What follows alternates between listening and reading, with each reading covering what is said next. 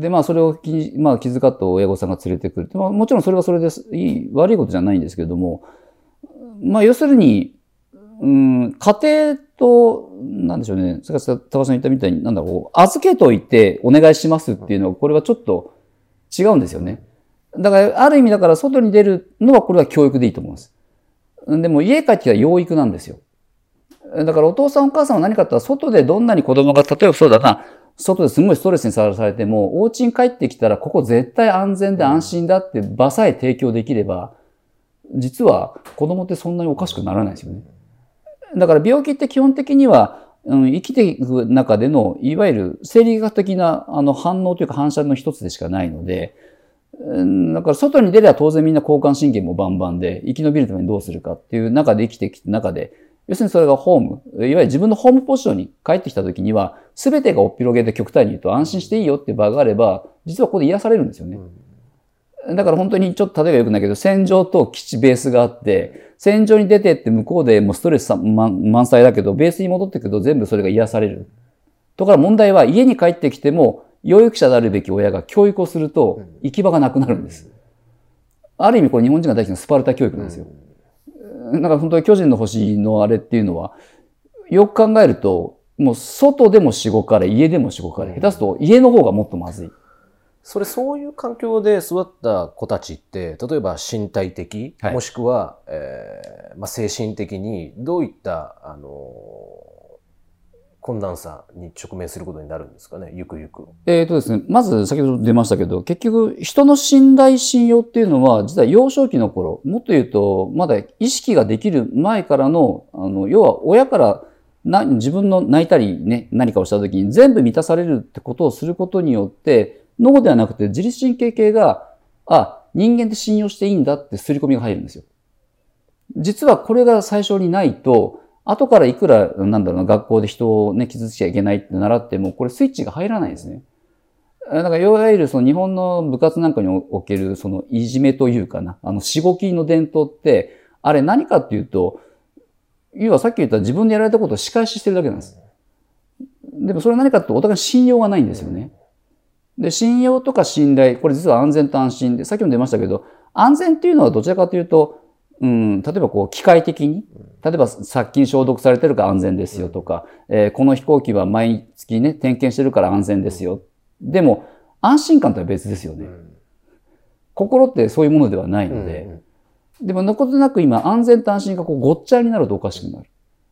うん、だから、感染症に関しても本当に笑い話じゃないですけど、知ってる者同士なら集まっても大丈夫だけど、知らない者が集まると危険って、これ、何の実は論理的にないんですよね。ただ、いわゆる安心感があるかないか。顔見知りだから安心。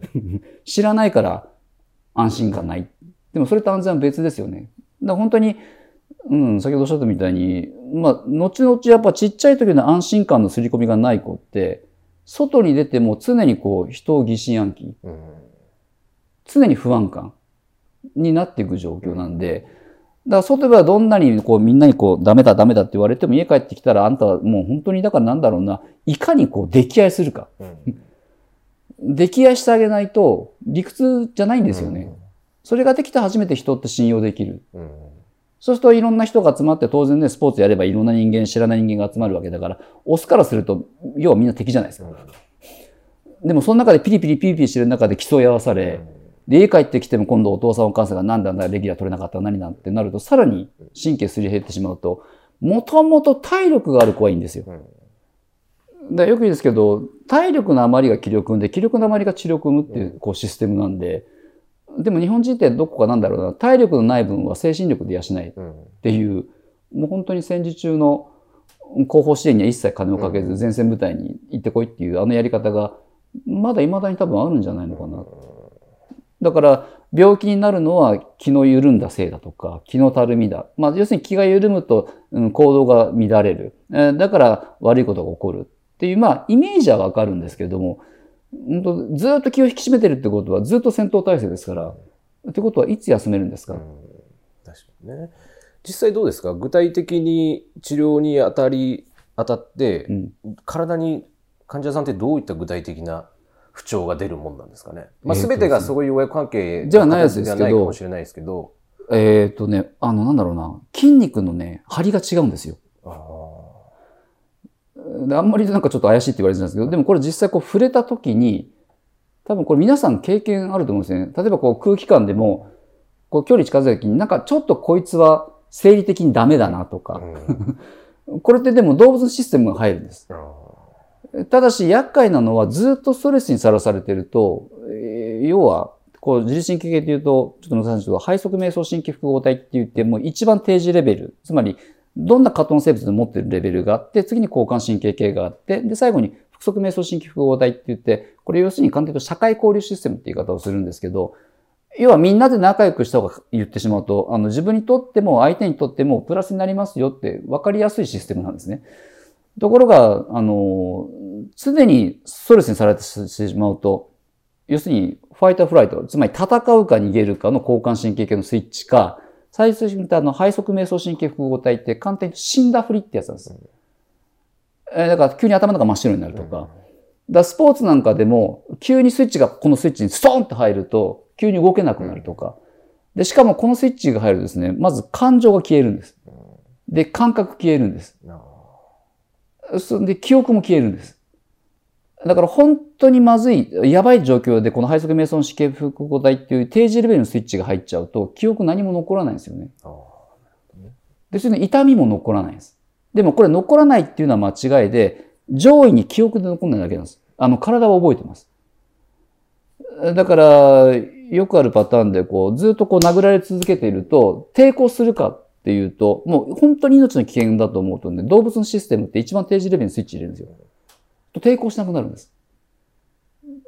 そうすると、あの、殴ってる側言うこと聞いたと思うんですよね。だからよく体罰の問題っていうのは、精神論の話じゃなく、今度は自律神経系のすごく医学的なシステムなんですよね。だから、悪いことした時に叩かれる。うん、それによって、じゃあ、うん、動物の他のものと違ってなんだろうな。人間の場合って必ず考えるじゃないですか。で、犬猫のしつけってすごくわかりやすくて、何か悪いことしたら、その時に起こるってことをやって、こう条件反射的に植え付けていくんですけど、でも人間の場合って、例えば昨日のミスを今日怒られたりとか、1年前の試合のミスをもう一回引っ張り出してきて怒られるっていうのは、これ、生物的に言うとすごく不快以外何もんでもないですよね。でもずっと付きっきりでその瞬間瞬間は見れないですよね。そう、親御さんで言うならば、外に出てしまうとわからないわけじゃないですか。で、帰ってきたら子供の報告しかないし、で、子供っていうのはやはり、実は何と言っても、その自分の親に対してどう愛されるかとか、逆に言い方すと子供も親を愛そうとするんですよね。だから育児教育って何かっていうと、お互いに実は双方向性なんです。よよくだから親が子供にしつけるって言い方をしますけど、実は逆で子供、親は子供からもしつけされます。だからお互いに、あの、いいことも悪いことも含めて無条件で、あの、私はあなたを必要としてますよって関係性が結ばれた子は、実は外にどんなにきついことがあっても、そんなにへこたれないんです。だからもう最初から厳しく育てられてしまうと、だからスパルタ教育で生き残るってあれ奇跡なんですよね。だから特にでもなんか日本の場合ってやっぱり巨人の星のあのイメージが。でもそれでか最終的には勉強はできるけどスポーツできない、スポーツできるけど勉強できないっておかしな実は分離状態を生むので。だから本当に肩が凝るとか足がつるとかうんぬんっていうのはもちろんいろんなねあの他の条件もありますけどまず実は自律神経系のバランスが崩れた時に出る状況だと思います。どうでしょう？あの、もう長らくそういう現場に携わっていてていて、その親子関係に起因するであろう不調の方っていうのは年々増えているんですか？増えています。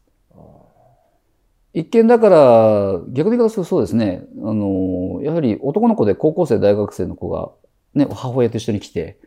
よく本当に笑い話だから、問診票お母さんが書くんですよね。で、二人並んで質問するじゃないですか。子供は黙ってお母さん答えるんですよ。で、あなたに聞いてんじゃないんだけどなって思っても、今これあんまり言うと、いろいろとこうなるので。で、実際には治療室、診察するときも、一緒に入っていいですか？っていうお母さんと、私待ってますっていうお母さんと。うん今は大体一緒に来ますね。で、まだこの娘さんね。で、来る親子仲の母親との関係性はちょっとまたこれは別になりますけど、もう一番まずいのはお父さんお母さんで来て治療行くとお父さんお母さん一緒に入ってくる。で、子供は何も答えない。全部お父さんお母さんがこう、矢継ぎ場に答えるってなる子の、もう膝が痛い、腰が痛い、首が痛いは、正直、うん、ちょっとこの愛情の入れ方が、うん、って感じですね。そうですね。ここのところ、だからやっぱりそのアダルトチルドレンだとか、はい、毒親とか、まあ愛着障害とか、まあいろんなそのワードがその心理学的にも、まああとは精神医学なんかでも言われてる問題なんですけど、ちょっと話盛り上がってきたところで、えー、ちょっとお時間ですので、はい、ちょっとね、これ1回で終わらす予定だったんですけども、ちょっと引き続きこの話続けていきたいなと思いますんで、はい、えー、ちょっと楽しみにしててください。はい、はい。ではありがとうございます。はい